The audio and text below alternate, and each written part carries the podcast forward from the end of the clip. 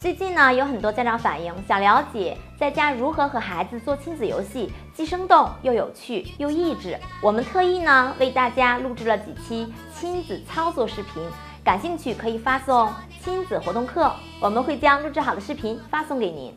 大家好，最近有朋友向我诉苦说呀，教育孩子的过程中，丈夫总是当着孩子的面和自己唱反调，整的孩子都不爱听自己的话了。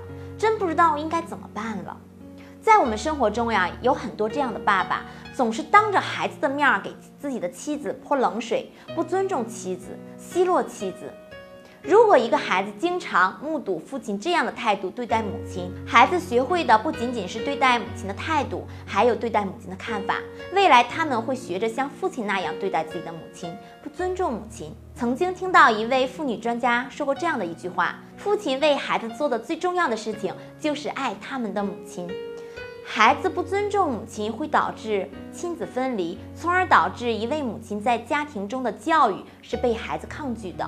无效的教育会让孩子染上很多不好的习惯和脾气。很多孩子犯错误都是父母的教育无效导致的。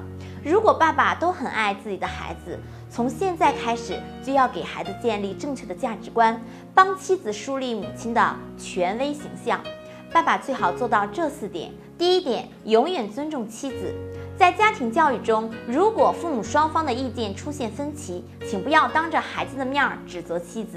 同样，妻子也不要指责丈夫。理智的父亲会在孩子熟睡后和妻子沟通，不指责，永远保持尊重。第二点就是夫妻双方育儿理念要同步。家庭教育观念的不一致是无法教育好孩子的。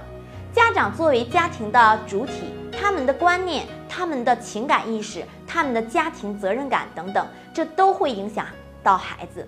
父母在教育孩子的方面呢，要经常沟通，育儿理念要同步，减少冲突。这样做不仅会让家庭和睦，妻子作为母亲的权威形象也能较好的建立。第三点就是理解母亲的角色，在一个家庭中呢，母亲的角色往往是爱、包容和接纳。